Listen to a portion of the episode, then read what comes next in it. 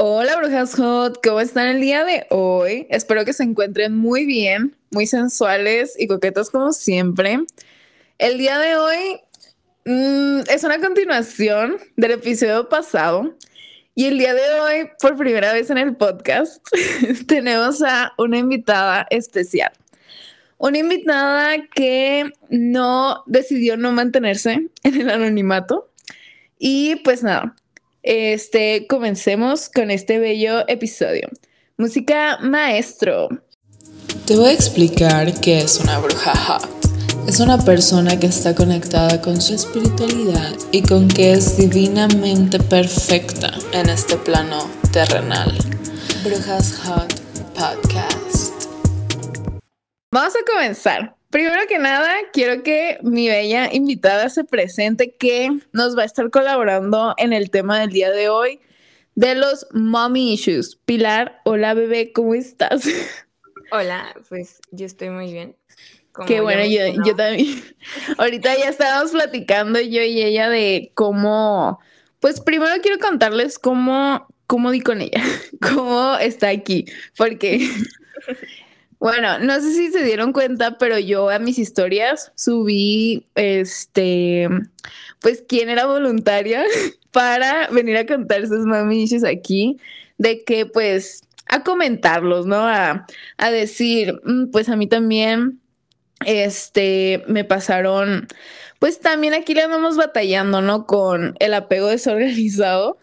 Este, y pues Pilar, bien hermosa ella, me mandó un, un correo donde me dijo que literal fue como de las pocas que me dijo yo sí quiero salir en el programa, o sea, yo sí quiero salir en el podcast, porque si hubo varias que me dijeron no, yo no quiero, o sea, yo no me animo a salir, pero sí me mandaron sus historias, entonces hoy voy a estar platicando con Pilar y al mismo tiempo voy a estar, eh, o sea, ya después voy a estar de que compartiendo lo que me mandaron.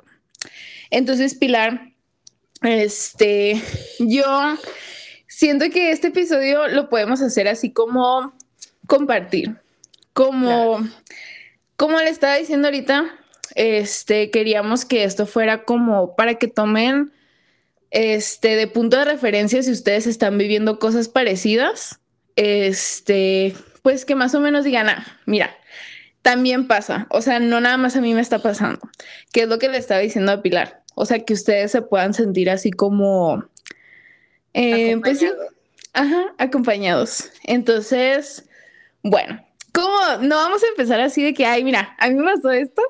pues quería hacerle unas preguntas, eh, así para comenzar, a mi bella Pilar que de hecho es mi vecina, porque vive bien cerca de, aquí donde yo soy. No, no soy de Guadalajara, pero ahorita resido en Guadalajara y ella está aquí cerquita en Jalisco también.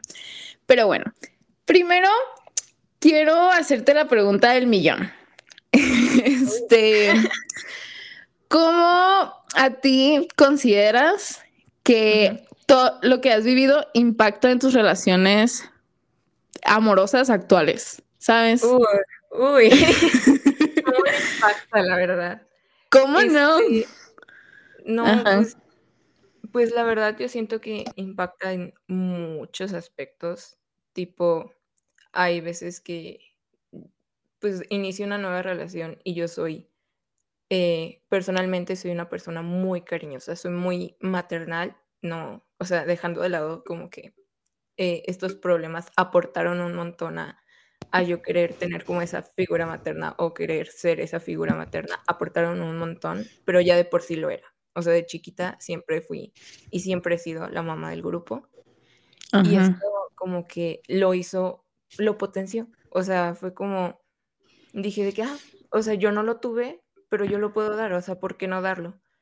Y también, quieras o no, mm, en muchas ocasiones, yo siento que eso fue algo que me, me bajó mucho o me pegó muy fuerte, que me di cuenta que por situaciones que viví con mi mamá, eh, yo permitía ciertas situaciones en mis relaciones, como que, mm, pues sí, se equivocaban o lo reinaban, y yo decía de que no, o sea, yo, mi amor es incondicional, pero Ajá, así como te perdono, como no, no te preocupes, bebé. Sí, como de mi amor es tan incondicional como, como sería el de mi mamá hacia mí. Es tan incondicional que lo pongo como primero que el amor propio. Que ya no lo hago, ya fuimos a terapia por eso, pero, pero sí, siento que me afectó mucho en ese aspecto de querer darle a la otra persona lo que yo no tenía. Ok, güey, es que la neta siento que eso es muy fuerte porque si te das cuenta, uno nunca identifica los, los llamados mami issues hasta que uno lo vive en una relación, ¿sabes? O sea, como la neta, yo ni sabía, o sea, yo ni enteraba de que tenía así como secuelas de las cosas que viví con mi mamá, hasta que ya como mujer, como ya una persona, digamos, no adulta, pero ya así como, pues sí, ya como una... Ajá, ya, ya como una niña en una relación, ya dije, güey, aquí no hay algo, aquí algo no está cuadrando. O sea, de que algo, o sea, de que el, el apego tan fuerte así de la nada, o sea, y así como tú lo dices, o sea, el, o sea, el, el creerte mamá del vato, ¿sabes? Ay, sí, maternar al vato, no, el peor error de tu vida, pero neta es algo que pasa demasiado. Sí, y fíjate que aquí siento que hay un, tema muy que creo que vale la pena tocar, que es que como hay tantos vatos que también tienen mami cuando se encuentran con una morra así, no. de que de que los quiere maternar, güey, es como, oh my god, o sea, sabes como que ahí se encuentran ellos, como que les mama las morras traumadas, ¿sabes? ¿Sí o no, güey? o sea, no te lo puedo negar porque es que me pasó, ¿sabes? Es como hace, hace, no voy a decir cuánto, estuve en una relación y eso, o sea, literalmente era eso, el vato buscaba, cuando, yo lo he notado de que aquí, analizando a mis amigos, compañeros, exparejas, cuando el vato tiene mommy issues, güey, el vato intenta darte a ti la estabilidad que le falta en su casa, la, el amor que le faltó. Y literalmente desde la primera semana, el primer mes es de que me voy a casar contigo, de que vamos a tener una familia. Es como de no, o sea, no. Sí, güey. Y sabes qué siento también, no sé si has escuchado de que, ay, los hombres son proveedores por naturaleza. Güey, si lo pensamos un poquito más, es por el pinche trauma que traen ellos de, de, de estar tan maternados por toda su vida, güey, que ya pues cuando salen de, casa de su mamá, pues ya quieren ellos como buscar otra mamá, ¿sabes? Así como... Ajá. Yo siento, perdón, que no, que no buscan una esposa o una pareja, buscan una mamá o una sirvienta, güey, ¿sabes? Sí, güey. O sea, igual sé, iban a decir muchos de que no todos. Sí, güey, no todos, pero la mayoría, o sea, la mayoría, eso están buscando. O sea, no sé si, no sé si viste el video que, que salió del Franco Escamilla, de que reciente. Ay, no sé. Ah, pues te cuento. que el, ¿Sí ubicas a Franco Escamilla? Sí, claro que sí. Ah, pues ya es que es comediante, ¿no? Pues en un, en un podcast o quién sabe dónde estaba, eh, sacaron un clip que estaba diciendo que las mujeres solo, que los hombres solo necesitan tres cosas, que los hombres son súper básicos. Y si tú como mujer te estás preguntando qué quiere un hombre, que te vayas a checar porque estás loca, porque los hombres son muy básicos. Y ahí te va.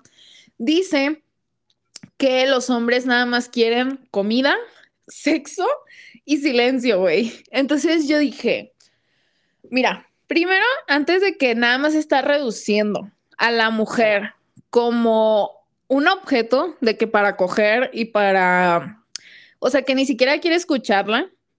Aparte de eso, sí dije, güey, güey, este, siento que la parte de la comida, o sea, psicológicamente la parte de la comida es algo que nosotros conectamos con la madre siempre, ¿sabes?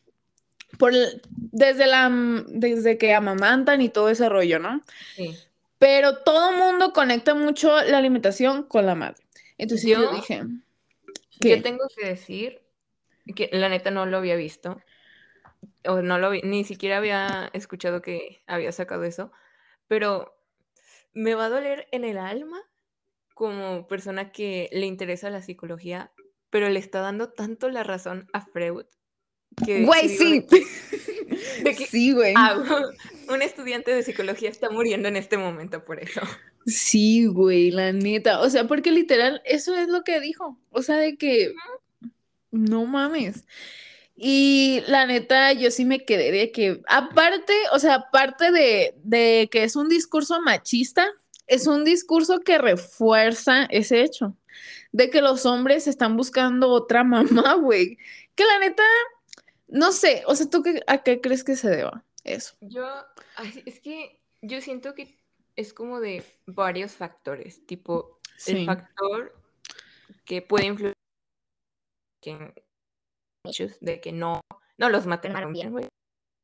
Y, otros factores, tipo, siento que ya socialmente hablando, venimos un poco ya históricamente cargando eso, de que la mujer siempre es vista virgen como y son las que la sociedad le impone a la mujer.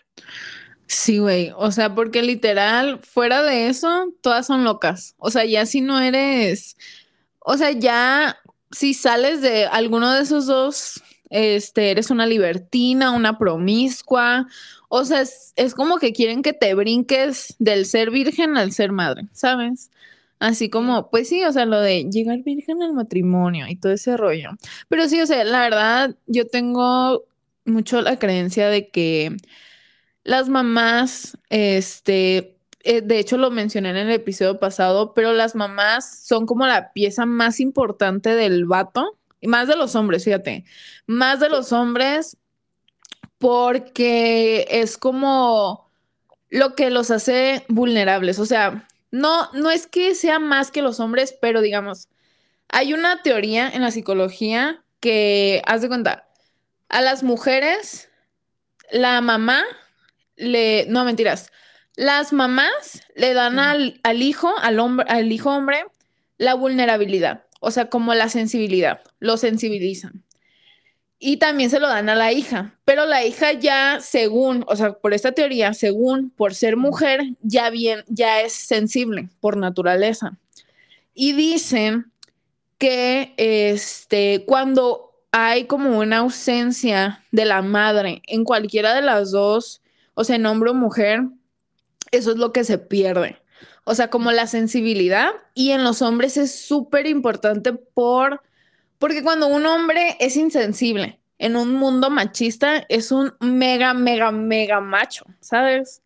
Sí, es como, ahí, o sea, ya de por naturaleza, socialmente hablando, te están criando para ser como insensible para decir de que no, güey, o sea, ser, ser vulnerable, ser sensible está mal porque eres hombre. Imagínate no tener como esa, ese aspecto en tu vida que te está alentando a hacerlo, que te alienta a, abrazar esos sentimientos. Es como de... Sí, güey. Está complicado. Bastante. Bastante, güey. O sea, pero bueno. Em, la neta, yo no sé qué opinar ya de eso de, porque la neta ya siento que hay demasiadas como, como variables, ¿sabes? O sea, ya vivimos en un mundo tan, ay, no sé, pero bueno, ¿te parece si comenzamos de que a leer historias y de ahí ya, este, agarramos temas? Va. Bueno, empiezo con, no sé, déjame ver si quiso anonimato. Bueno, dice Luna. Bueno, Cami, he pasado muchos momentos difíciles con mi madre. ¿Quién no, verdad? Dice, la verdad siempre me sentí como si no fuera su hija, entre todos mis hermanos. Y es que siempre sentí una tensión o un ambiente enemigo entre mi madre y yo. Desde pequeña nunca se me dieron los cuidados adecuados para una niña. Mi madre sabía que padecía una enfermedad, pero nunca hizo nada al respecto para ayudarme. La verdad, si me preguntas, la verdad, si me preguntas sobre temas de experiencias dolorosas, casi siempre tengo una sobre mí. He pasado por muchísimos retos y siempre me he levantado. La he pasado muy mal con mi madre porque siempre me sentí como un huésped indeseado en casa. Güey, yo a veces me sentía así, pero dice como un espectador de la felicidad que había entre todos mis familiares, pero yo no podía ser parte de ella. Siento que a veces mi madre me odiaba, ay, qué fuerte, por mi padre, porque ella pasó mal cuando yo estaba en su vientre, la pasó mal con mi padre. y siento que no fue un embarazo que ella realmente quería. Nunca supe qué pasó ahí, pero también solían decirme que yo me parecía más a la familia por parte de mi padre y yo notaba atención en mi madre como si le recordara a mi papá. Eh, había muchas noches en las que yo lloraba porque me dolía tanto saber que nunca sentiría el amor de una madre. Y era algo que desde niña yo siempre deseaba. Nunca me importó que mi madre me diera algo material. Solo quería su amor, pero parecía recibir que recibir algo material podía ser incluso más fácil que ay, que recibir algo de su amor. Siento que con mi madre viví un infierno en muchas etapas de mi vida. Ella solía tomar mis cosas y quedarse con unas, como un bolso que me regaló una tía. O no hacer nada cuando mi hermana se adueñaba de mi ropa porque le gustaba aún sabiendo que casi no tenía para vestirme. Ay, güey, la neta, siento que en esas situaciones a mí sí me hubiera dado de que muchísimo coraje. O sea, de que ya el, el, el que una mamá se ponga, o sea, que hayan dos hermanas y que... ¿Mande? Ver como el favoritismo. Ajá, o sea, eso sí está bien fuerte porque... La neta, yo aquí digo, yo, mi mamá intentó ser muy neutra, o sea, yo eso le, le reconozco que con todo lo que pasamos, con todo lo que pasó con mis papás, con mi papá y así, ella intentó ser muy neutra, pero aunque lo nieguen con su alma, siempre se notan esas preferencias. Y independientemente de si es a ti o es a otros, o sea, o es como con tus hermanos, eso yo siento que aparte de tu relación con tu mamá, como ver que sí puedes ser como la mamá de, de otra persona, pero no de ti, es algo que neta duele muy feo. Sí, güey, o sea, siento yo que, por ejemplo, cuando ya ves que a tu hermano o a tu hermana la trata diferente o le da el trato que tú tanto deseas, siento que eso ya es bien denso, o sea, como ya es, siento que ahí sí te rompe el corazón, ¿sabes? Sí, es como de que porque si estamos en la misma casa, si somos familia, por, o sea, si tenemos como la misma mamá, porque a mí me duele diferente la relación. Mm, ok. Sí. ¿Cómo? No entendí eso.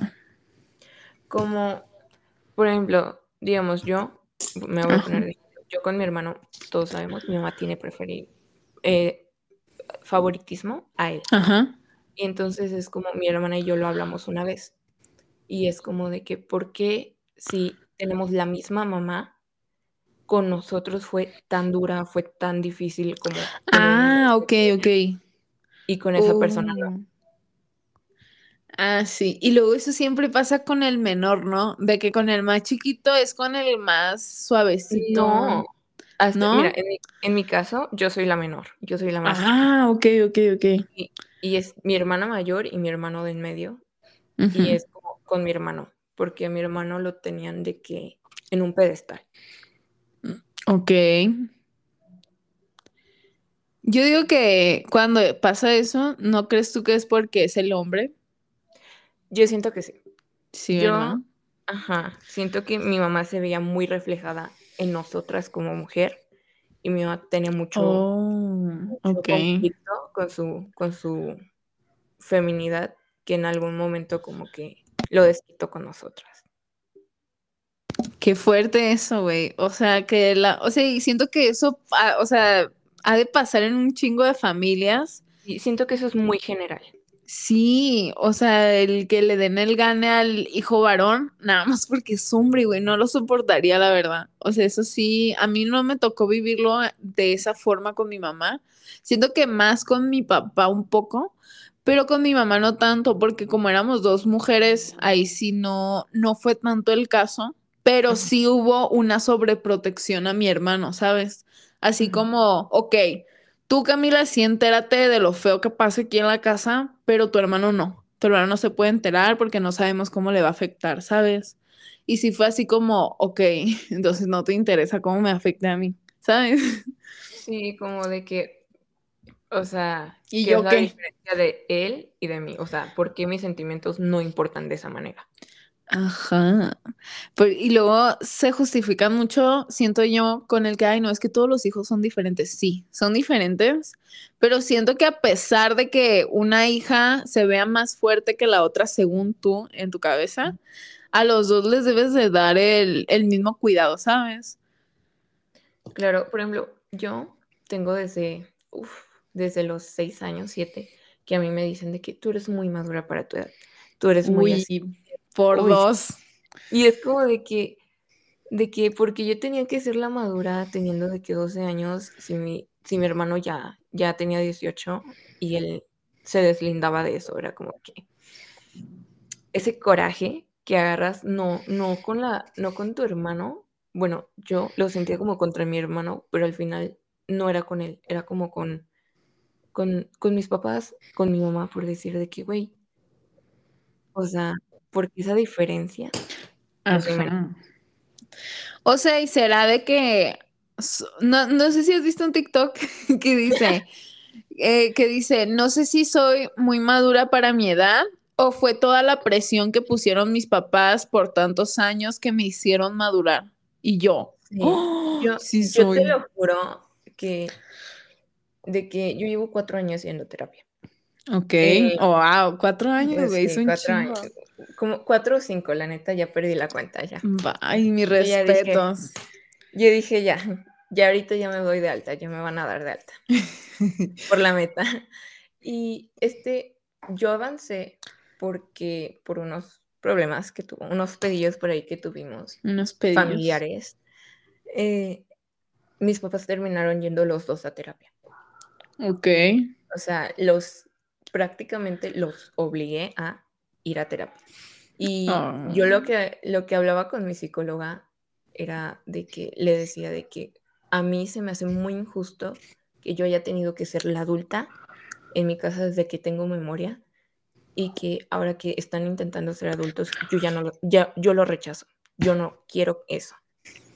Güey, pues sí. Y, y me dijo así de que es que tú intentaste tanto no ser como tu papá que terminaste siendo como tu mamá.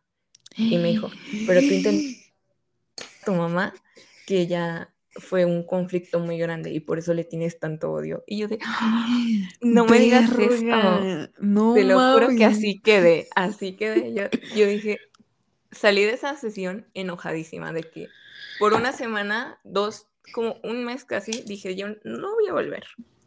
Terminé volviendo. Negación.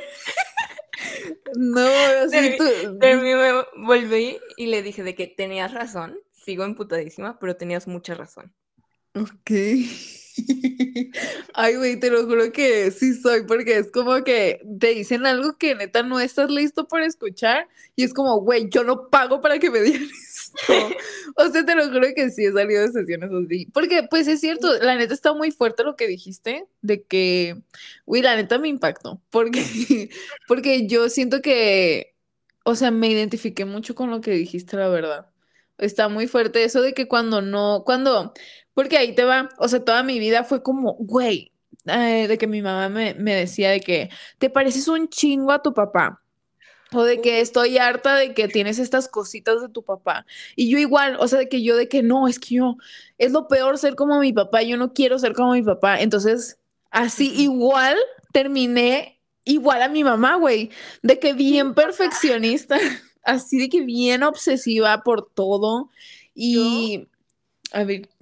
Mi mamá, ay, es que, ¿cómo la quiero? Ya ahorita hice las paces con ella, de que ahorita ya fuimos a terapia, estamos bien, pero llegaba un punto donde yo siempre vi cómo mi mamá aguantaba muchas cosas de parte de mi papá. O sea, de que la lastimaba feo. Y yo en un punto me acuerdo que mi mamá cuando se enojaba con nosotros tenía la costumbre de decirnos, es que eres igualita a tu papá.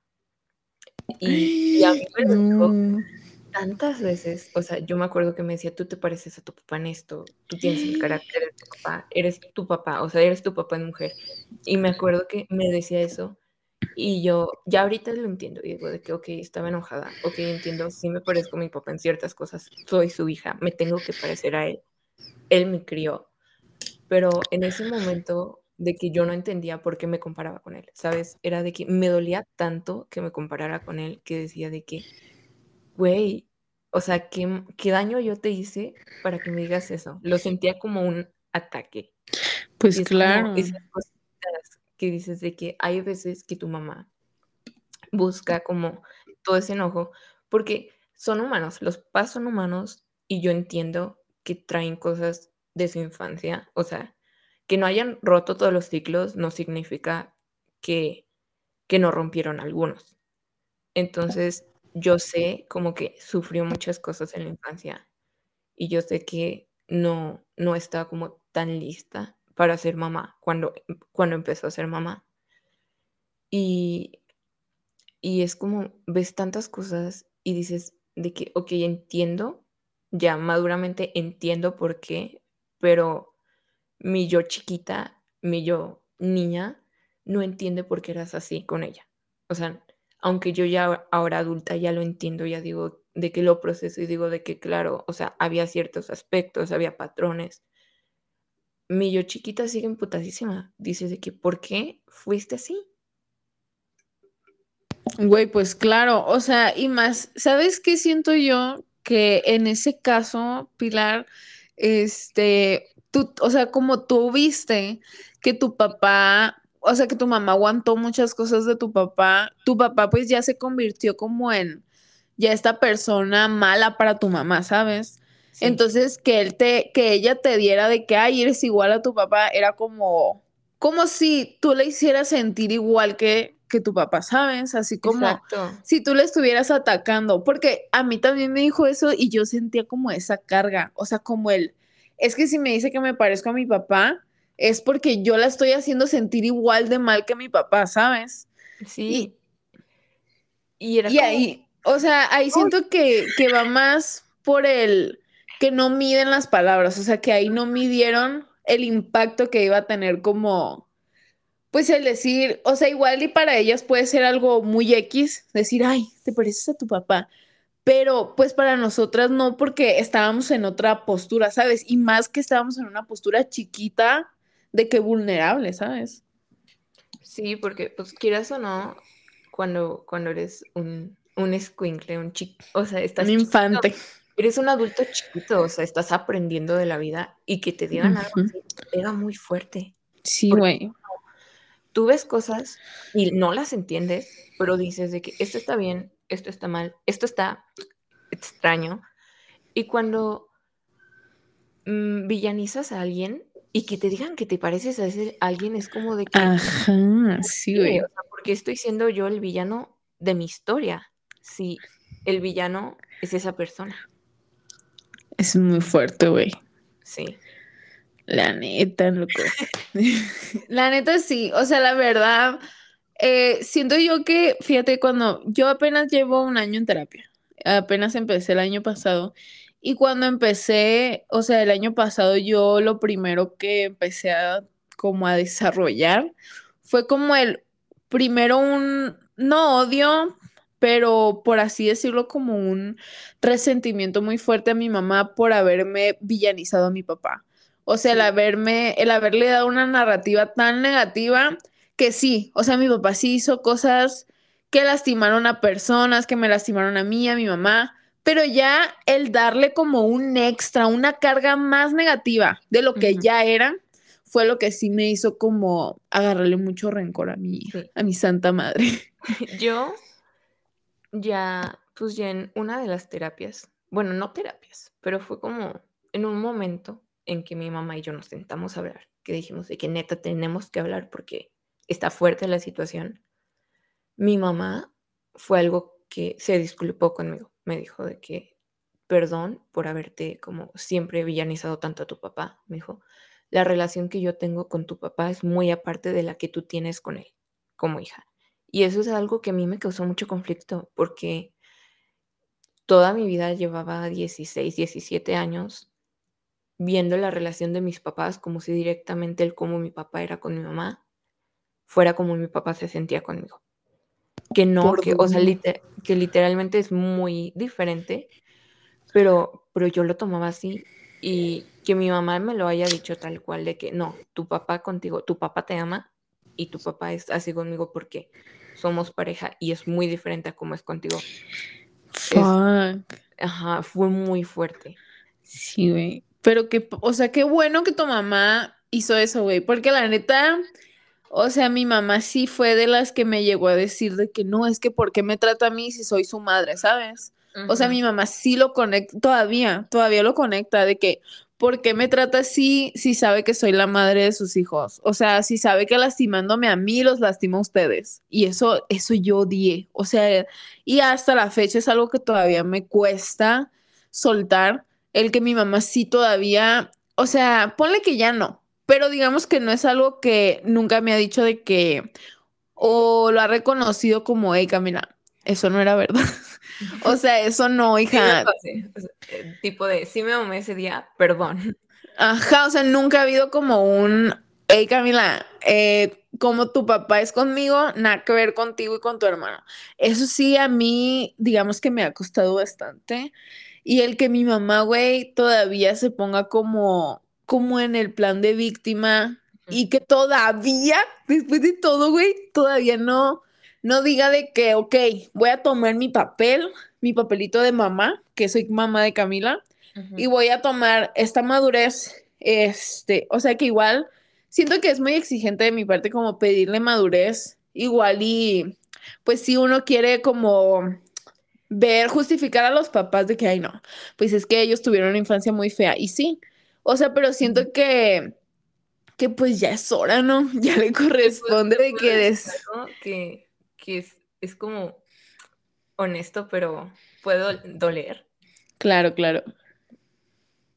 Que le pidas a tu madre la madurez que como padre tienes que tener, no es como pedir mucho, es pedir lo mínimo Simplemente que a veces unos papás no saben cómo ser papás.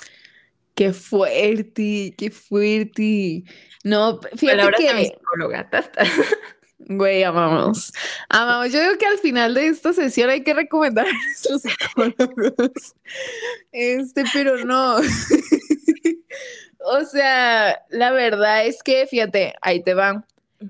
O sea, yo sí me encantaría decirle eso a mis papás, güey, pero sabes que, o sea, mis papás siempre fueron bajo la consigna de que es que a nadie le enseñan cómo ser padre, oiga, así, mis papás.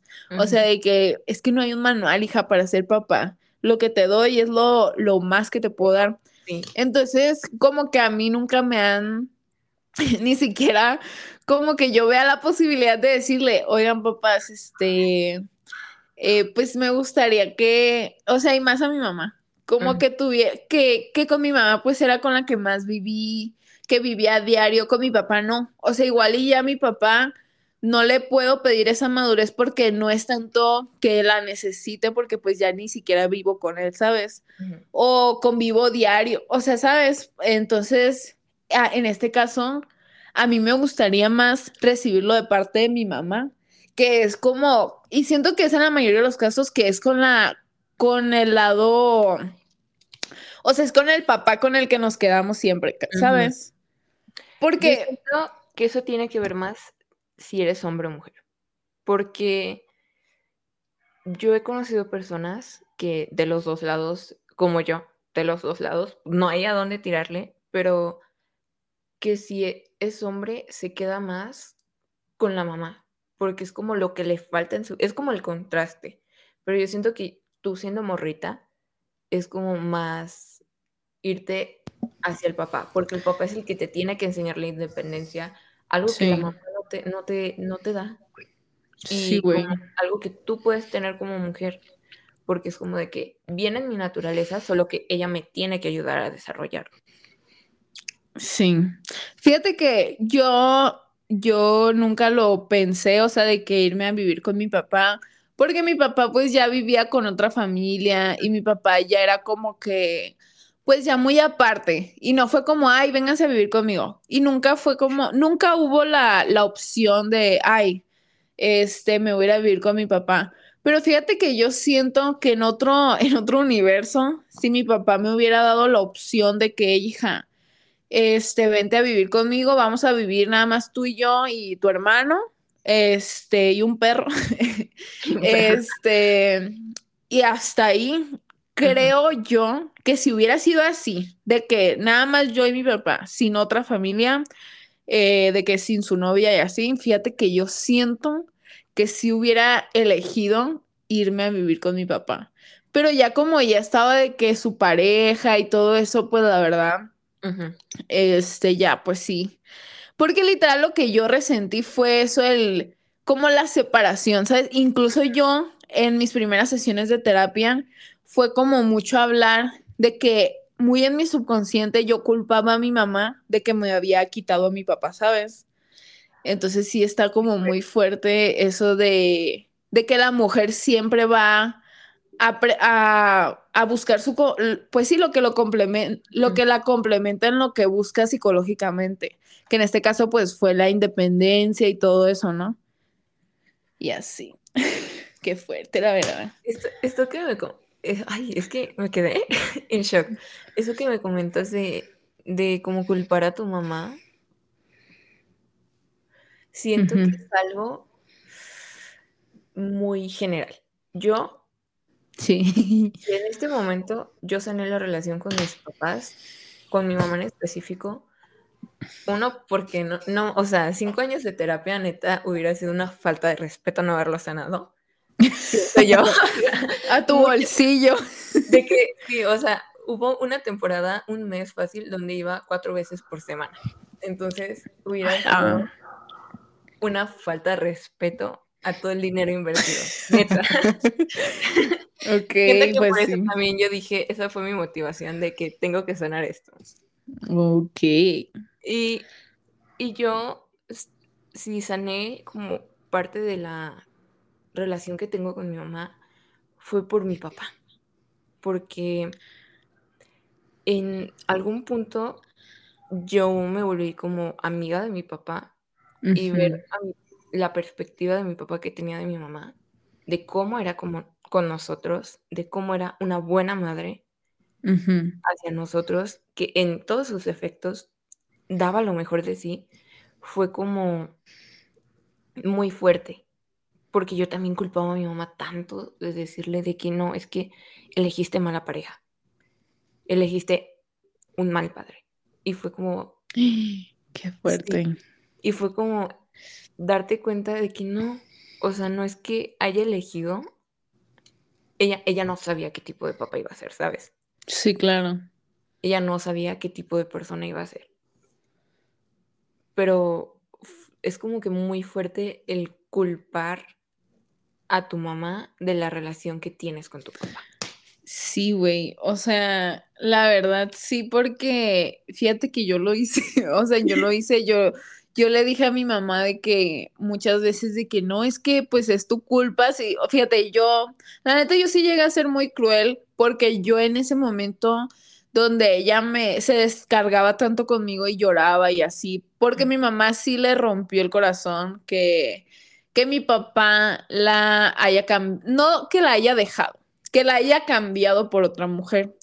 Entonces, a mi mamá sí estaba de que heartbroken y duró como unos cuatro o cinco años para superarlo ya bien.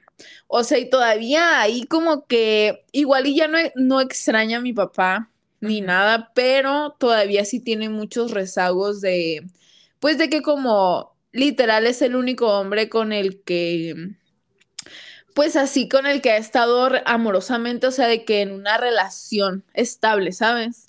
Es el un, ay, le al micrófono, es el único ya bien, bien agresiva yo. este, es el único con el que estado en una relación estable. Entonces sí, como que todavía obviamente le quedan rezagos de que ya mi mamá va a cumplir 50 años y en toda su vida, pues nada más, eh, pues con un hombre. Entonces sí siento yo que de hecho sí, cuando escuche esto se va a atacar bien feo porque la estoy ventilando. Pero Disculpa, señora. Discúlpame, mami, te mando un saludo.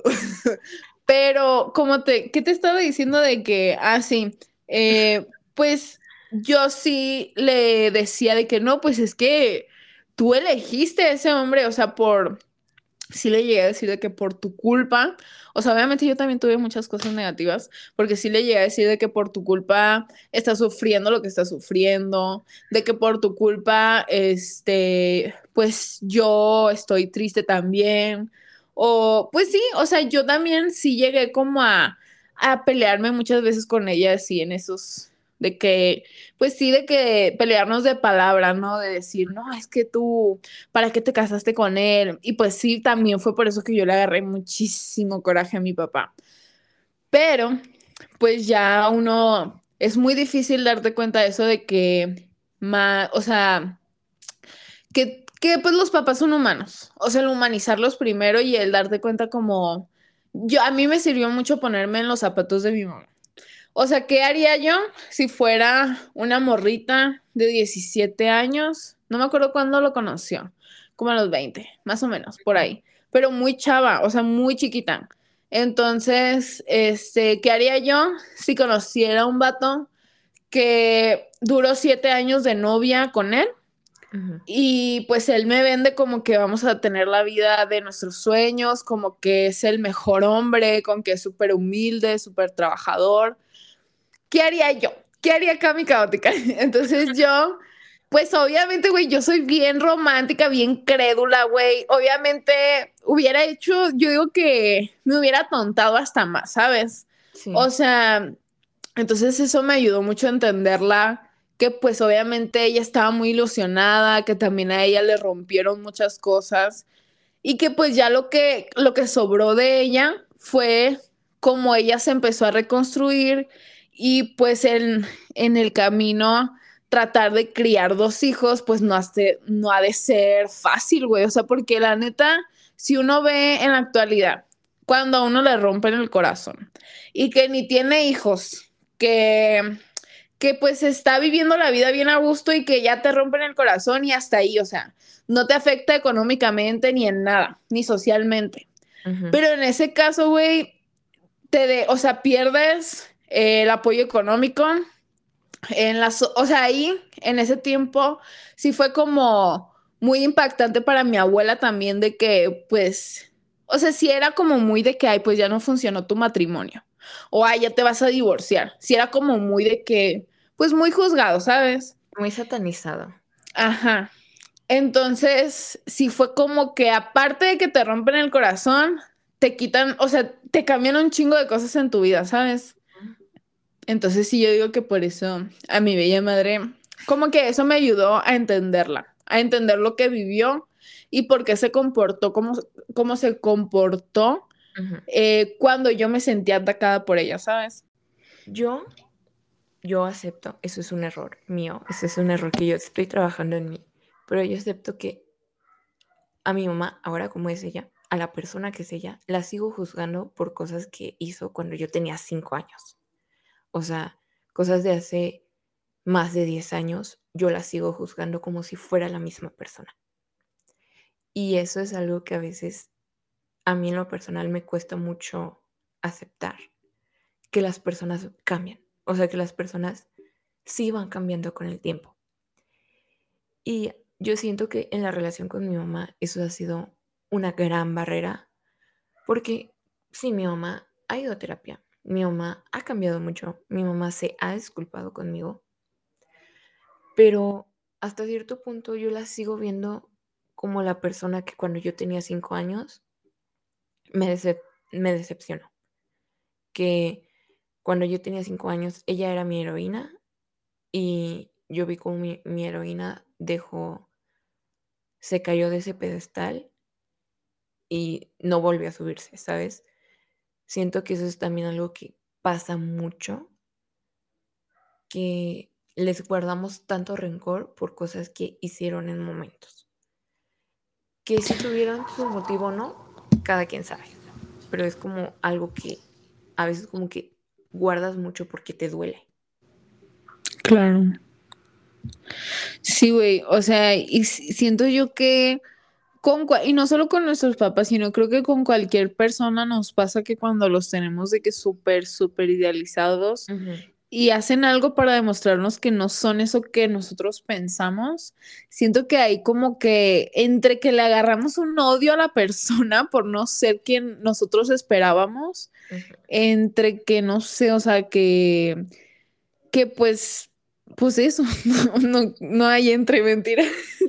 O sea, que eso, o sea, que pues ya decimos no, o sea, esta persona nunca fue lo que yo tanto fantaseé, porque sí, o sea, la neta, eso me caga, la verdad, eso me caga que cuando estemos chiquitos, nuestros papás sean nuestro todo, porque cuando dejan de ser nuestro todo, pues ya no hay nada, ¿sabes? O sea, hay como, o sea, no sé, siento que no, no, no es tan útil que nos idealicen tanto a los papás desde siempre, así de que, o sea, más que nada siento que lo, lo más útil, que pues ya eso ya en un universo, en una vida utópica, es de que, que neta desde chiquitos nos hagan sentir independientes, ¿sabes? O sea, que no nos hagan sentir tan, tan apegados a la, a los papás, güey. Yo estoy leyendo bueno, estuve leyendo, lo dejé en pausa, un libro que es de filosofía, se llama El arte de amar. Muy buen libro.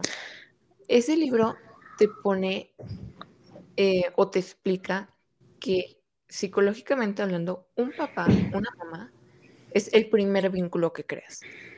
Y cuando ese vínculo está como dañado, es muy difícil crear relaciones o vínculos sanos, porque como si la primera persona que desde que me tienen en, desde antes de que yo naciera, me tiene que proteger, me tiene que querer, porque su amor es incondicional, no lo hizo. Ajá. Pero poder confiar en alguien más, si en esta persona que es la primera persona en cargarme, en tenerme, no pude confiar. Ajá que es también eso, o sea, la carga de es que esta persona te, te, va a amar incondicionalmente, te va a querer para siempre y, y, siento que es más que nada eso como el, el enclaustrarlo tanto en la perfección, en el todo va a salir bien con esta persona, siempre te va a proteger y pues obviamente va a llegar un punto en la vida que no, o sea, que no, esa persona también es humana y siento que no hay padres perfectos. O sea, y siento que lo que hace una relación más funcional es eso, el, el, el dejar en claro eso, que neta, siento yo que los papás que se llevan mejor con sus hijos son los que desde chiquitos les dicen, mira, este, tú vas a hacer esto por tu cuenta y porque yo algún día no voy a estar aquí, ¿sabes? Así como, y no que hay otros papás que es como, ay, no, hijo, no pienses en que no voy a estar aquí o, o no, ni te lo imagines, ¿sabes? O sea, siento que los papás que son más realistas y les dicen, hijo, neta, es que un día yo no voy a estar aquí. Y neta, este, ocupo que tú también veas por ti y ocupo que tú también, este, pues veas el mundo no desde mis ojos. Pero cuando es al revés y los papás quieren a huevo, a huevo, tanto en religión, en ideologías, en todo, de que no es que a huevo el mundo es así, hijo. Y ya cuando no está el papá es como, güey, ya que no está mi papá, pues ya no, no, el mundo no se ve así, ¿sabes? Y eso y es un error tan común, siento yo. Sí, güey. Que yo he notado, porque tengo tantos amigos, o sea, no, no de que tengo un, grupo muy grande, pero tengo mm, amigos muy diferentes. Entonces, yo he notado, hay una chava que neta su relación con sus papás es tan buena y notas la diferencia porque cuando tus papás son sobreprotectores contigo, les agarras un odio. O sea, yo siento que cuando te sobreprotegen, les agarras el odio de que no me dejan ser libre y no me enseñan a qué hacer sin ellos. Entonces te sientes como que estancado. Sí, güey. O sea, la neta sí, porque yo me acuerdo que porque es al, punto de que no te dejan conocerte a ti mismo. Porque, por ejemplo, yo me acuerdo que yo en la prepa, güey, a mí la idea de ir al antro me mamaba. Era como, güey, yo tengo que ir al antro. Y una pinche morra de 15 años, güey. y ya cuando, o sea, obviamente yo me llegué a escapar para irme al antro.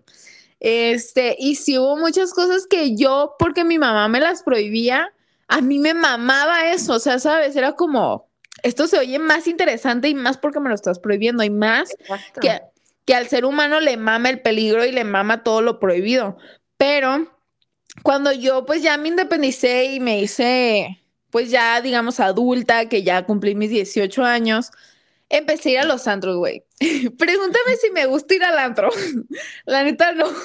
o sea, la neta dije, güey, esto puro pedo, o sea, es bien aburrido el pinche antro, güey, y gastas un chingo de lana aquí.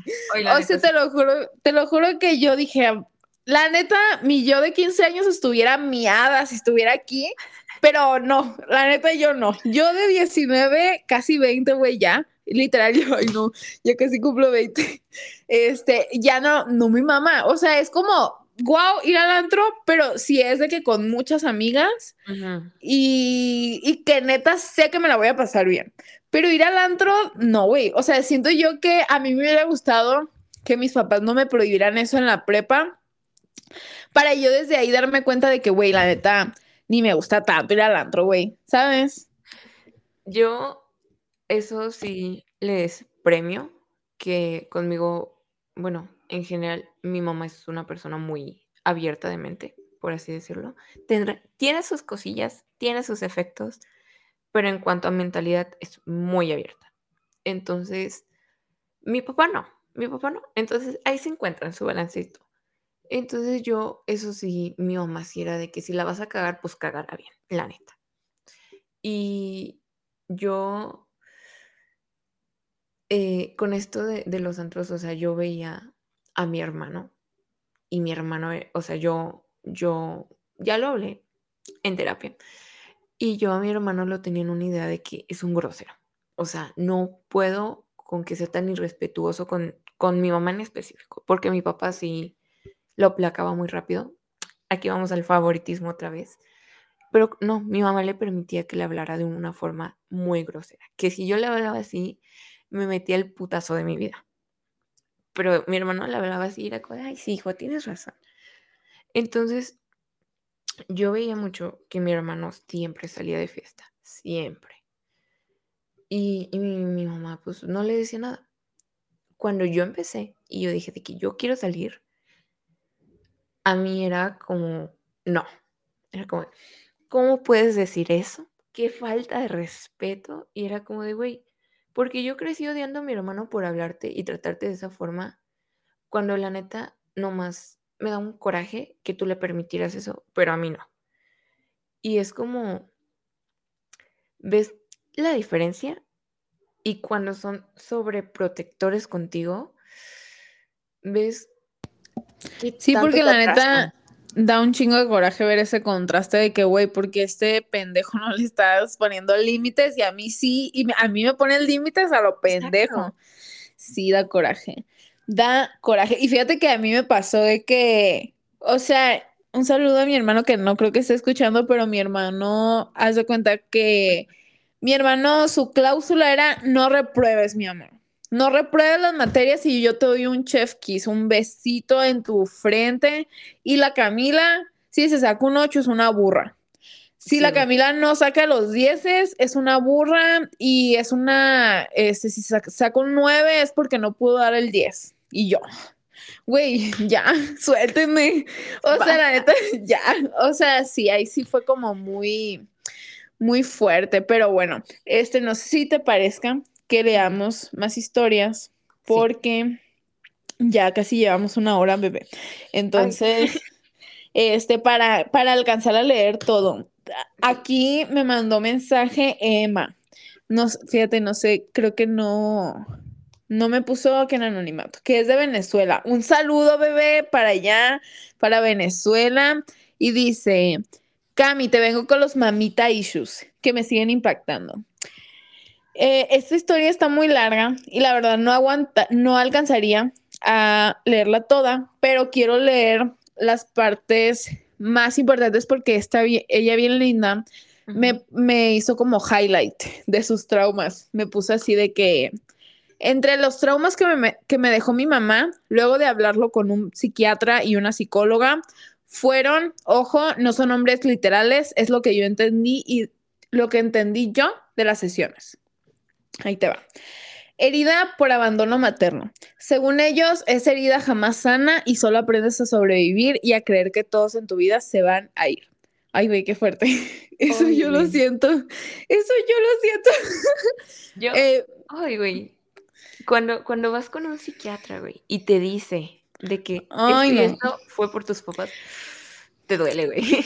No, güey, ya más cuando es algo clínico, pero bueno, dice, autoexigencia exagerada. Uy, si no lo hago perfecto a la primera, ya no quiero nada. Soy, la verdad, soy. Somos. Eh, somos. Dependencia emocional. Esto no me pasa solo con parejas, sino con amigos. Una vez pasan el muro, intento moldearme a sus preferencias para no perderlos o se cansen de mí. sí, sí soy. Bien traumadas, güey. que estamos, la neta.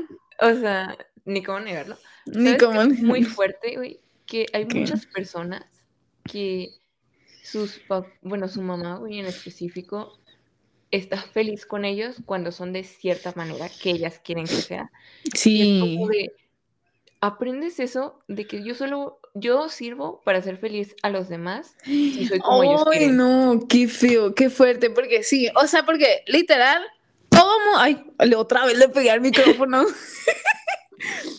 todo mundo, güey, se comporta de una manera diferente con sus papás, ¿sabes? Y siento que es lo que más uno tiene como ya en el subconsciente, porque fíjate, o sea, se me hace bien culero que cuando estás pedo y estás de que pues vives en la casa de tus papás y por más pedo que, ah, y yo hablo desde mi experiencia, por más peda astral que yo anduviera, ni de broma se me podía salir con, con mi, con, o sea, ya era como que mi cuerpo se adaptaba completamente y actuaba a como mis papás les, ajá, de que, ¿sí me entiendes? Sí, o sea, ya estás tan acostumbrado a fingir ser una persona con ellos que aunque ya no estés en tus cinco sentidos, tú sabes que tienes que ser ese tipo Ajá. Uy, no, eso se me hace bien impactante porque es como, güey, entonces realmente yo nunca fui yo con mis papás. Y ya hasta que uno se sale de ahí es cuando se empieza a conocer. Claro. Y luego es como muy fuerte porque dices de, güey, no saben cómo soy y no sé si yo les agrado como soy realmente. Sí, güey, qué fuerte eso. Ay, no. Pero bueno, vamos a seguir aquí. Incapaz de compartir sentimientos. Siento que debo ser la fuerte por los demás. Sí, soy. Y ya, eso fue todo. Pero sí, o sea, porque realmente uno nunca sabe si realmente le gustamos a nuestros papás, de que nuestra personalidad es de agrado para ellos, ¿sabes? Porque como la fingimos, quién sabe, igual y no le caigo bien a mi mamá. Yo, de que real yo. tuve una, una, una etapa donde pues fui a psiquiatría y me dieron un chingo de medicamentos. Estuve, estaba neta 90% del día bien fucking drogada. Neta, muy dopiada. De que tan relajada. Y, y, fue el momento donde neta era yo, o sea, era yo. Y noté que le caía mejor a mi papá que a mi mamá. No mames fue muy fuerte. Qué fuerte, ¿no? Fíjate que a mí me da mucho miedo empezar en, en tratamiento así como psiquiátrico ya con pastillas, porque siento que voy a descubrir cosas de mí que igual o voy a cortar relaciones con mis papás de cierta forma o voy a hacer una, ¿sabes? Siento que, que ya, ahora sí ya no voy a tener excusa para poner límites, ¿sabes cómo? Mm, mira, la neta, yo siendo muy honesta, a mí me tuvieron en medicamento psiquiátrico porque si no, me iba, me iba a otro plano. Pero fue por emergencia y me tuvieron por como tres meses, cuatro meses. Y yo hablé con mi mamá y yo le dije, no, no me está funcionando. Dije, me tiene toda, toda dormida todo el día, pero no me está ayudando. Dije, la neta, si yo voy a ser feliz o si yo voy a salir de, de la depresión, porque tenía depresión clínica, tenía ansiedad generalizada. Tengo, tengo, pero pues ahí estaba muy desatado. y, trastorno límite de, la personalidad. Y fue de que era muy fuerte. Y yo sí le dije a mi mamá, es que yo no me puedo abstener a unas pastillas. Y le dije, claro que me están ayudando porque la terapia y esto me está ayudando, claro. pero no. Y mi mamá sí me dijo de que gracias por decirme porque la neta gastaba un chingo de dinero en cosas que yo sentía que no servía. Y fue como de, y fue como o sea, tienes razón, pero hay formas de decirlo. Sí, güey. O sea, no mames, o sea, eso no, qué, qué fuerte, la verdad, porque es como, pues es tu sanidad, güey, o sea, es tu, tu cordura, literal. Sí, y estuvo, o sea, me dieron el diagnóstico y neta estuvo como dos semanas de que no, no quería comprar los medicamentos, negada, de que eso como que le pegó tanto de ese proceso de decir de que es mi culpa que mi hija tenga estas cosas, porque tal cual mi psiquiatra me dijo de que, o sea, tú lo tienes en tus genes, pero por, situaciones que viviste es que se te desató. Verga, qué fuerte. No mames, güey. Y a mi mamá como que le dolió mucho, le pegó mucho. Y yo, yo la pues entiendo porque digo que, ok, güey, o sea. Sí, güey, pero es que tan siquiera ahí ya es como un papelito que le dice, ay, señora, su hija sí tiene de que o sea, ya está de que probado que sí, porque por ejemplo en mi caso es como, ay hija, no te creo, puras mamás tuyas me dicen. o sea, ¿sabes? Es como, y ahí tú ya mínimo, mínimo, güey, siento que ya tu mamá como que empezó a decir, o sea, igual que mal que se sintiera mal ella, ¿verdad? Pero pero pues ya mínimo que, que le haya entrado un poco de conciencia por eso, ¿sabes? O sea, fue como un punto donde fue como de que, porque yo desde que tengo nueve años, yo le he dicho a mi mamá, yo tengo depresión y estoy segurísima. Yo le dije, pasó, o sea, pasaron varias cosas de que yo me autolesionaba, mi mamá se enteró y en vez de llevarme con ayuda psicológica fue como de, estás castigada, te quito el celular porque es culpa de lo que ves en el celular. Y yo estoy teniendo coraje por eso, pero, pero ya nos, nos, la llevamos a gusto, ya, ya es chiste en la casa. Sí, güey, o sea, imagínate que o sea, es que eso siento yo, o sea, ¿y tú qué dices? De que, ay, pues mi mamá no tenía las herramientas para darme terapia. ¿O tú a qué le, tú qué crees que fue eso? Es que era como negación. Yo, yo lo digo totalmente, era negación a aceptar que por cuestiones de la vida y por cuestiones de ella, yo no había salido bien mentalmente hablando, ¿sabes? Verga. Sí, pues, o sea, de que le echan la culpa a otras cosas. Sí. O sea, otros factores. Pero sí, güey, o sea, imagínate, hay muchos. En mi caso fue de que yo cuando tenía como 13 años le dije a mi mamá que, que ya había tenido un intento de suicidio y, y literal, o sea, dijeras tú, lo que me dijo fue que, que por qué le iba a hacer eso a ella, que tantos meses que, que pasó en el o sea, que tanto que batalló para parirme, ¿sabes? Así como que yo era, ¿sabes? wow. Literal, eso me dijo, o sea, de que es que tú, este, tanto que, que batallaste para nacer y que me, que me salgas con esto, que... Y yo, chica, chica, si yo te dije esto fue para que me llevaras a terapia, pero no, güey, o sea, literal. Ay, es que siento que a veces les pega tanto y no lo procesan que prefieren hacerte ver a ti como alguien egoísta. Ajá. Sí, es como que no pensaste en mí. Sí. O sea, porque literal eso fue lo que, lo que me dijo ese día de que, ¿por qué no pensaste en mí? En lo que me iba a doler a mí. Y yo. Mm, Exacto. Pues la verdad es lo último que estaba pensando. Yo, yo confieso que yo tuve un intento de suicidio, mi último, y mis papás se enteraron. O sea, me, me, me llevaron al hospital. Ok. Mi papá estaba enojado a otro nivel. Y mi mamá me preguntó de qué, ¿por qué lo hiciste? Y yo estaba muy enojada porque yo ya traía muchas cosas y literalmente lo que desató que lo intentara fue que mi mamá llegó, yo estaba haciendo mis cosas, estaba haciendo, pues estaba haciendo lo que tenía que hacer y mi mamá llegó me vio y me regañó. O sea, ni siquiera me preguntó, porque la neta yo andaba muy mal esos días. Ni siquiera me preguntó de qué traes.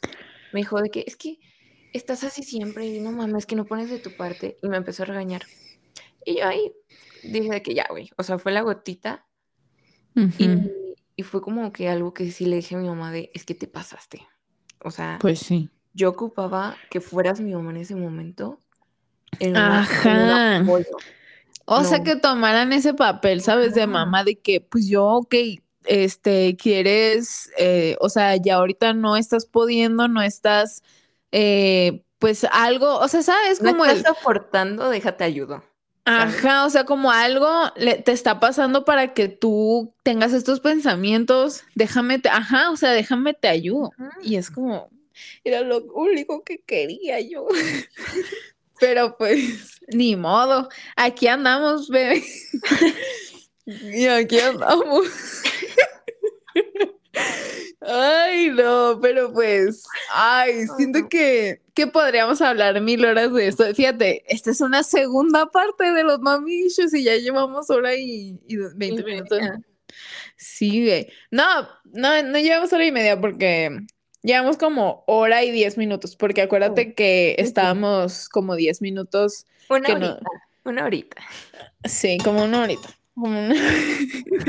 Ay, no, pero, pero sí, la neta siento que es algo muy fuerte y que, como te repito, o sea, que no mucha gente lo identifica hasta que ya sale de ahí y este, que ya ve las consecuencias.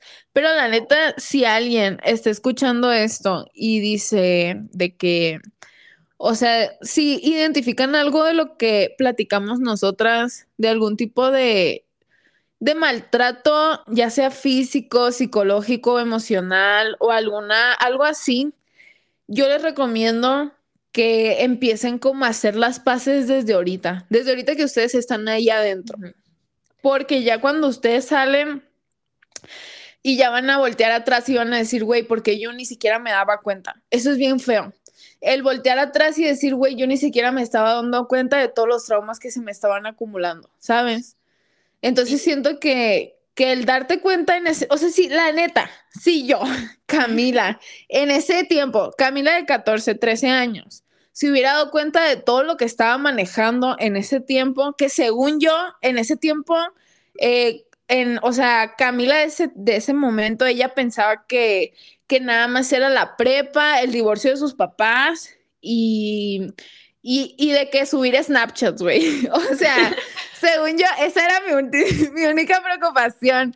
Pero no, güey, o sea, la neta, yo me acuerdo que todo lo que yo hacía era por cómo me sentía. O sea, de que yo me abrí Tumblr y me abrí Wattpad, de que me, me clavé un chingo, güey, en la lectura para escapar de mi realidad. O sea, y eso era de que, según yo, subía de que publicaciones en Facebook de que los libros son mejor que la realidad y que no sé qué, güey, era yo escapando de la realidad.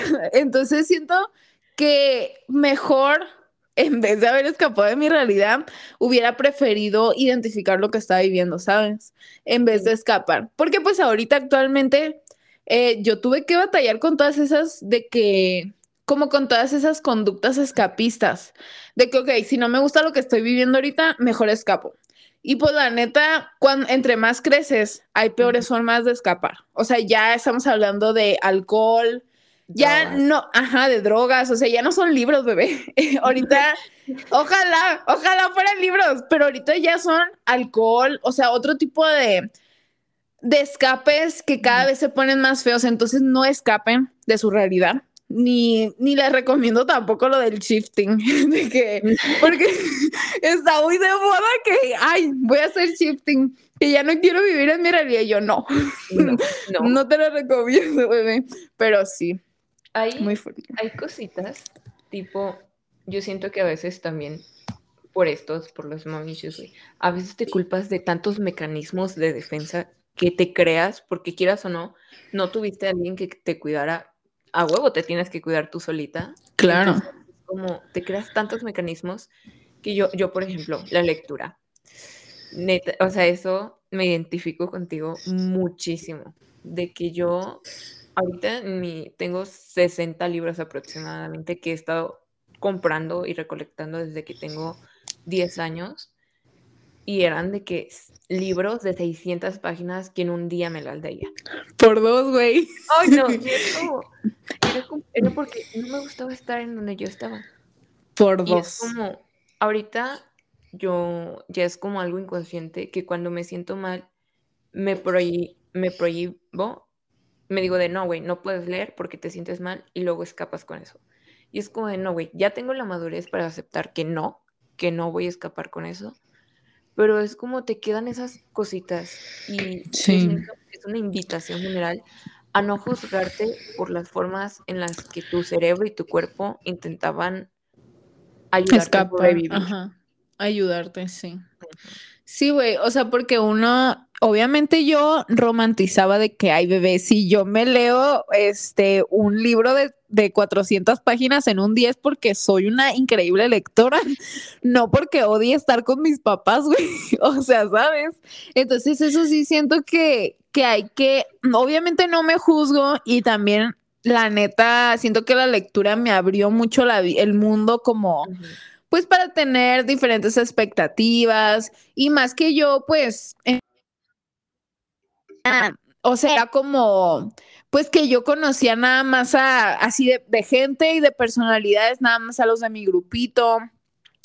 Y pues la neta, sí, como que la lectura sí fue como, ay, mira, hay muchas cosas que, que pues que, te faltan conocer, ¿sabes? Siento que también eso me dio mucha como, como esperanza. Como, mira, hay un chingo de ciudades que aquí en los libros se oyen bien padres que algún día tengo que conocer y por eso me voy a quedar, ¿sabes? Porque también en ese tiempo sí era como de, ¿qué hago en esta vida? O sea, que ¿a qué me voy a quedar? Y pues la neta, sinceramente, la lectura tanto la lectura como hacer, como estar en fanfics de una forma muy obsesiva, este, así como hacer directioner de una forma así muy enferma. Son cosas que me anclaron. o sea, los One Direction me anclaron a este, a Yo, yo sí tengo, tengo cositas culeras que permití de que yo llevé a una pareja a un concierto de, de, Louis Thompson, de que es mi, mi favorito, mi debilidad, como quien dice, de One Direction, ah, no, yo soy Harry Girl. El vato en todo eso me tratará nefasto. Ese día, Ay, no. hasta sus papás lo regañaron de lo mal que me hizo sentir. Me tenía llorando cinco horas seguidas. Y yo, pausita aquí, digo, o sea, no pausita de pausar, o sea, intervengo el tema.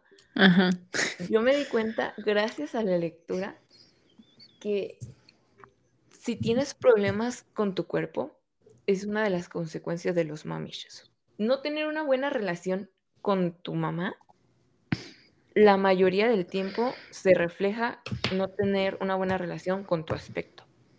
Claro. Sí, güey, o sea, bastante. O sea, como en el cuidado personal, más que nada, siento yo, como en el, en el self-esteem, así como en qué tanto me voy a preocupar por cómo me veo y cómo me siento con los demás. Sí, güey, totalmente. Y más si tu mamá nunca tuvo una buena relación con cómo se veía con, con ella misma. Ay, sí, güey. Sí, güey, total, totalmente sí. O sea, ahorita me hizo clic porque, fíjate, fíjate, todas las mamás que yo conozco, y, o sea, te lo digo por las mamás de mis amigos. Todas las mamás eh, que conozco de amigos, tanto de años pasados como actuales, y que sé que son mamás de que bien arregladas y bien guapas, güey, son que, o sea, sus hijos son iguales. O sea, y siento que eso es muy, muy de que heredable de la, o sea, de la mamá al hijo, de qué tanto se cuida su persona y y qué tanto, qué tan guapo o guapa se cree. Pero cuando una mamá, este, pues le duda mucho como a su autoestima y así, eso también se hereda de que un buen, porque como te digo, o sea, todas las mamás así de que guapísimas tienen hijos guapísimos, o sea, igual y no, no, no me refiero a cuerpo, ni cara, ni físico, no. O sea, de que huelen rico, de que son así de que increíbles, ¿sabes? Sí. Y ya, yo en mi caso, la neta, yo en la, en la secundaria y en la primaria, fíjate que yo sí tuve muchos pedos con eso de mi, o sea, de cómo me veía yo. O sea, de, porque yo nunca, hasta la prepa, hasta la prepa fue que yo me empecé a preocupar por mi físico. Y no, no mi físico de que hay mi cuerpo, o hay mi cara, o hay que estoy bueno. No, güey. O sea, de que te digo que yo tenía una uniceja, este, que me incomodaba hasta la prepa. O sea, que yo tenía de que bigote, güey. o sea, hasta la prepa, hasta que mis amigas me ayudaron y me dijeron de que no, o sea, si no te gusta, neta, pues quítatelo. O sea, ¿sabes? Así como que eran cosas que neta ni a mí me gustaban y era como, güey, pues es que como que yo nunca conecté que yo podía hacer cosas por mi, por mi físico, por cómo me veía, ¿sabes? Entonces sí era como bien fuerte de que el que mis, yo veía a mis amigas que se preocupaban por comprarse ropa o que se preocupaban por, pues no sé, o sea, por lo, la verdad a mí me encanta, me, me gusta mucho identificarme como mujer y que al, o sea, ya hablando de estereotipos, que al estereotipo femenino eh, le vengan de que el, ajá, como ya en el, en el romantizando ser mujer, de que, que arreglarse y que, ajá, que pues eso no es exclusivo de ser mujer. Si te gusta hacer eso y eres hombre, o sea, yo nada más estoy diciendo por lo que yo viví en ese tiempo, ¿sabes? O sea, que ahorita ya está más mencionado de que no. ¿Sí me entiendes? Sí. O sea, y que en ese tiempo, pues sí era como, te estoy hablando del 2000, como el 2015, ¿sabes? Cuando era lo de, pues que Instagram estaba empezando y así, ¿no? Los, los mustachitos. Ay, no. Ajá, en ese tiempo. O sea que yo la neta sí fue un gran problema para mí el, la relación que yo tenía con cómo me vestía, que yo no tenía estilo, güey. O sea, yo no sabía, literal, nada más íbamos a una tienda, veía una camisa medio bonita y ya era la que me ponía para la kermés de la primaria, güey. ¿Sabes? yo por ejemplo, mi mamá tiene este como problema con su cabello, porque en un, lo tenía muy bonito, pero en un momento se lo decoloró y se le chingó su cabello. Y entonces mi mamá no, no se peina, por eso, porque no le gusta como toquetearse su cabello por eso. Yo hasta el día de hoy no sé peinarme como con con elaboradamente. Me sé hacer chongos, me sé hacer trenzas normales, de que una, pero no me sé hacer como esos peinados asteric, no.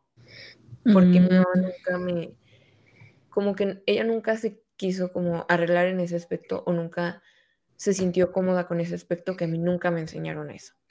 Ok, qué fuerte. O sea, ¿cómo, o sea, cómo todo se hereda, güey? O sea, en, en, el episodio pasado estaba diciendo de que y también otra vez lo vuelvo a decir, este es un aviso, ya un poco tarde el aviso, pero esto no es para echar culpas, es para reconocer lo fuerte que es la herencia maternal, o sea, lo importante, o sea, aquí también es mucho ver lo importante que son las madres y reconocer esa herencia tan grande que nos dejan y que nos forma como persona, o sea, ¿cómo no vas a querer más, o sea, cómo las madres no van a querer que que pues haya cosas que no, que pues, pues no nos guste de lo que nos hereda.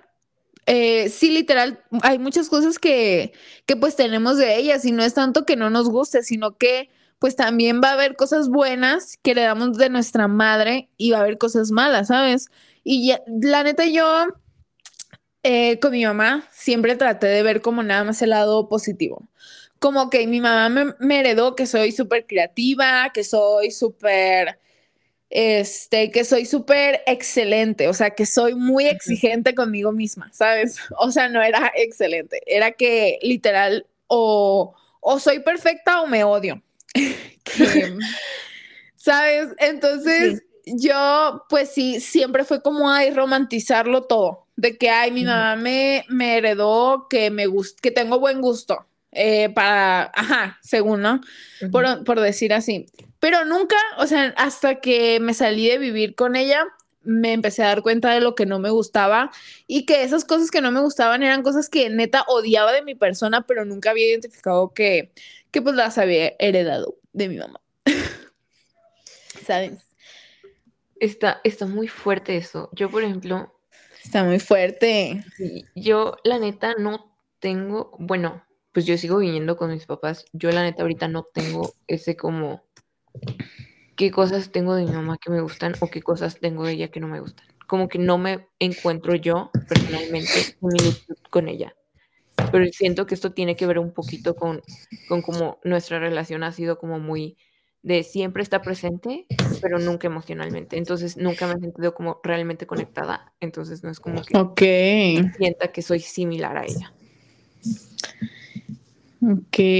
Pues fíjate que, ya es que Emma dice que, lo de la, o sea, la herida emocional, la herida de abandono materna eh, nunca se sana. Y fíjate que yo, en, dentro de mi viaje espiritual, o sea, de, este mundo de la espiritualidad, que la, la feminidad, o sea, la parte maternal, era lo más fácil de sanar, o sea, en lo espiritual, según según, ¿no? Porque según como era la madre, este, la madre tierra, que nada más con las plantas y, y como anclándote y que no sé qué, ahí pues tenías como, podías sanar. Güey, puras mamadas, güey. La neta, no, no puras mamadas, pero la neta siento que cuando dicen eso es como, ay, mira, ya, cómete una planta y ya vas a sanar la relación que tienes con... No es así, güey.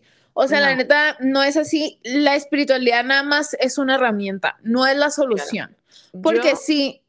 A ver, dime. Yo veo que tienen muy romantizado eso. Sí. Y también yo noto que sí hay patrones. Porque, güey, yo persona con mom issues que conozco, güey, persona que mínimo una plantita tiene, güey, que la ve como si fuera su vida. Güey, sí. Sí, sí, sí. O sea, que la maternamos, que maternamos a la planta. Tengo una planta, un cactus, güey, que era bebé, un cactus de esos chiquitos que dices, ni, ni, mi, ni mi uñita está tan chiquita. De que lleva cinco años conmigo, sigue vivo. Sigue vivo, ahí anda. Wow. Fuerte. Ya tengo que wow. otra macetita, pero yo con ese cactus de que yo no sé cómo ha sobrevivido tanto, pero te juro que una vez de mi casa me corrieron. Yo, lo primero que agarré fue el cactus. ¡Guau! Así como el perro, güey. No. Mi perrita fue como de que, ay, güey, ahorita espérate, güey, el cactus.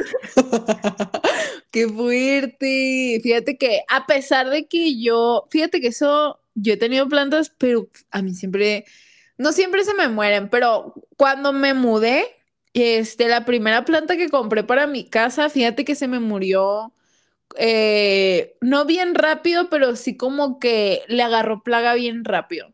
Y siento que fue como una señal, ¿sabes? Así como de, de no, está podrida la relación con tu mamá. o sea, no, pero sí, la neta, tú eres una persona que tiene como conflictos así con, con, con la figura materna. Literalmente el crecer una planta es maternar y tiene que ver muchísimo. Si tú como persona tienes ese conflicto, es muy difícil, muy difícil que se te dé la jardinería. Por eso hay muy poquitas brujas verdes. Ay, Pilar, no digas, no digas eso. que muchos se van a atacar, güey. Güey, te mamaste, te mamaste la neta, Pilar. Ay, no, güey. Pero es cierto, es cierto, güey. Muy pocas se quedan en la, en la brujería por eso.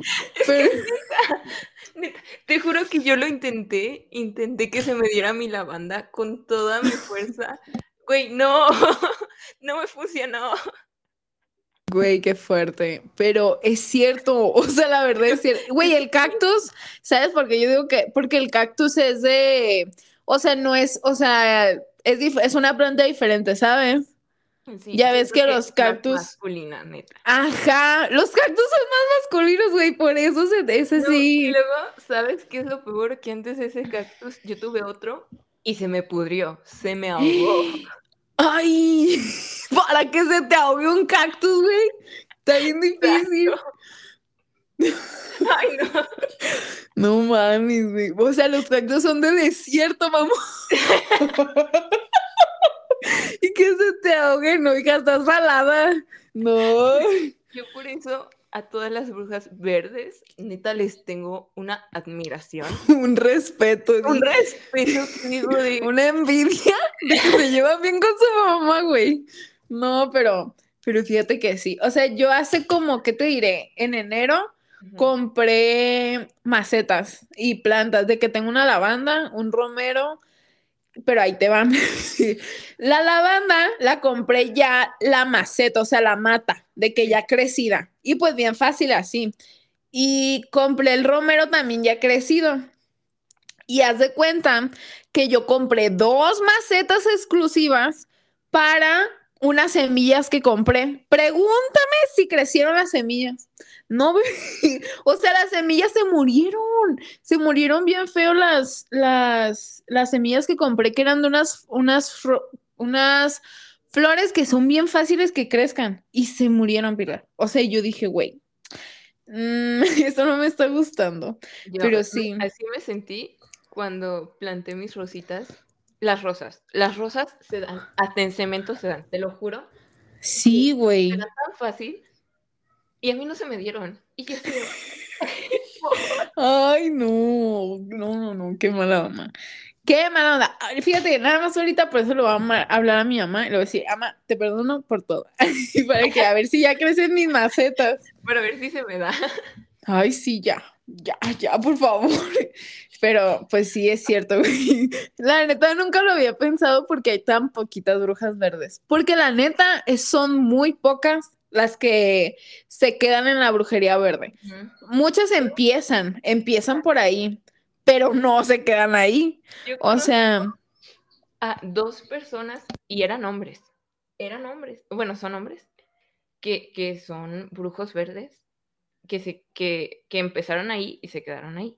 Uno, pues uno es muy reconocido en TikTok, fue el que me metí en brujería, de que me metí por ese y después como te encontré a ti dije de que, oh, brujería del caos. Ah, creo que sí, creo que Marcos Nava, ¿no es? Marco mm, Nava. La neta no me acuerdo el nombre. Pero... Porque es el de los más fuertes de TikTok, el, el, que, el que empezó a hacer contenido de brujería antes que casi todos. Entonces fue ese, y según yo sigue, y un ex amigo que empezó ahí, pero yo sí le dije, sí le dije de creo que te deberías de cambiar un poquito al de cocina, que también tiene que ver mucho con lo maternal. Sí, güey.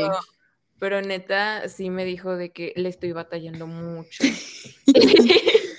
no, hombre. O sea, y, y, no voy a decir que tenía buena relación con su mamá porque pues, pues no. Pues sería mentir. No, no, no, no, qué fuerte, qué fuerte la verdad. Estuvo muy denso este episodio, güey. O sea, siento que hablamos, me encantó. Siento que hablamos de mucho y que lo mantuvimos muy dinámico este episodio, siento yo. Y siento que me gustaría volverte a tener aquí cuando quieras, Pilar.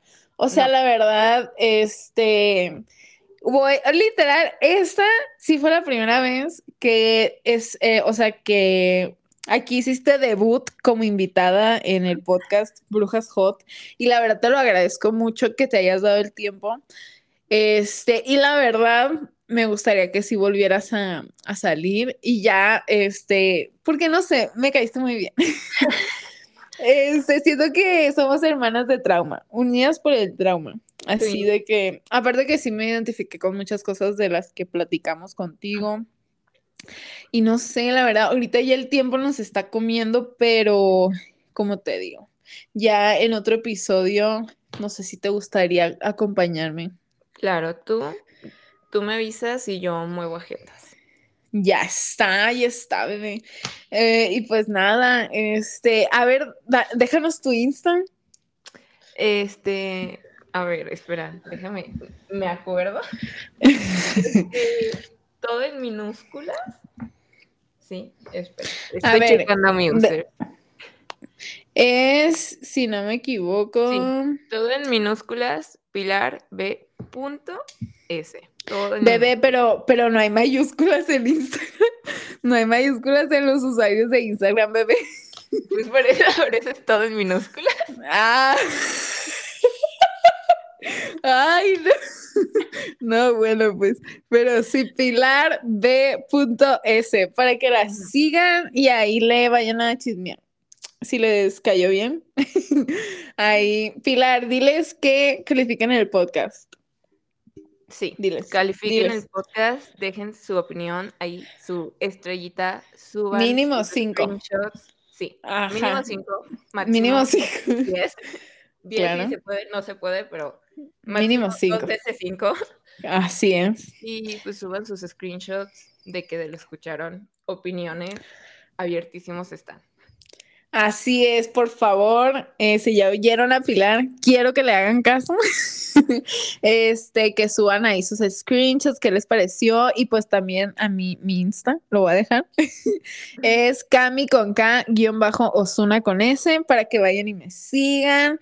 Y pues nada, bebés, aquí la verdad fue un honor tener a Pilarcita, que aparte de ser bruja hot, es una certificada bruja hot clienta de Baicam.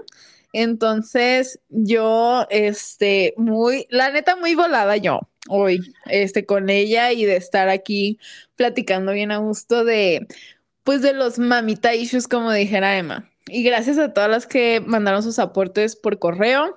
Y pues nada, bebés, eh, nos escucharemos en el próximo episodio. Y nada, hay que la pilarcita se despida y ya para, pues, hacer fade out.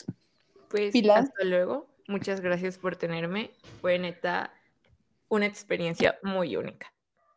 Y pues sigan escuchando los podcasts de Carl. Claro, claro. Y pues nada, bebés. Bye. Di bye. Bye.